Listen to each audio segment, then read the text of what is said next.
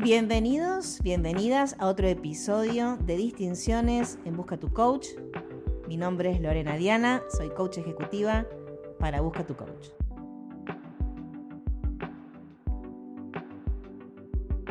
Hoy les voy a hablar sobre la distinción comunicación.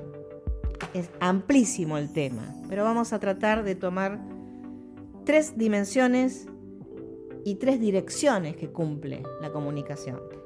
De las dimensiones sabemos que pueden ser en el ámbito de la comunicación interna o externa. En una organización la comunicación interna es la que se da en el interior de la compañía, de la organización, entre todos los agentes que componen la organización. La comunicación externa es la que se da entre la organización y algún agente externo fuera de la organización. La segunda dimensión es la formal o informal.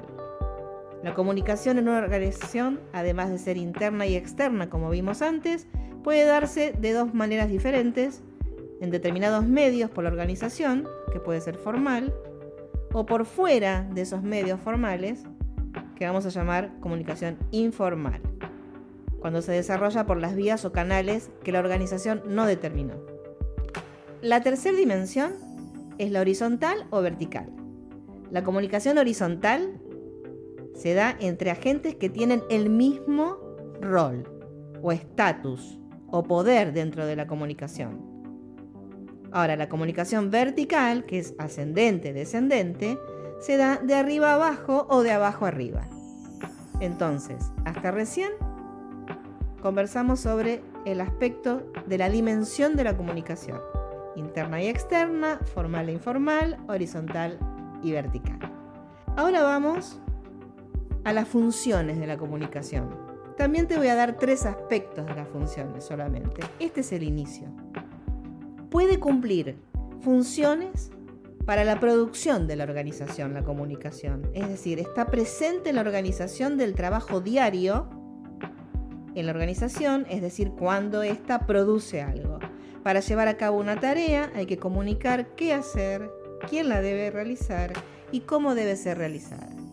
La tercera función de la comunicación es el mantener a la organización, el mantenimiento de la misma. Aquí la comunicación es fundamental en el día a día en la organización, ya que hace al desarrollo de las relaciones y de las prácticas de dicha organización. Pasamos a la tercera función, que es la de innovación en la organización. Es muy importante que la organización comunique ¿sí? hasta el momento presente, el momento de introducir un cambio a la organización. Todo cambio necesita ser comunicado. Este es el inicio de comunicación, una gran distinción y que hace al ser del coach. Todo comunica, aunque no se diga nada, estamos comunicando. Y cuando un coach entra a una organización, ¿qué es lo que hace?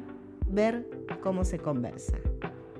Resumiendo, vimos hoy las dimensiones de la comunicación, interna, externa, formal e informal, horizontal y vertical. Vimos las funciones de la comunicación, la producción, el mantenimiento y la innovación. En poco más, seguiremos ahondando en este tema fascinante que es la distinción de comunicación.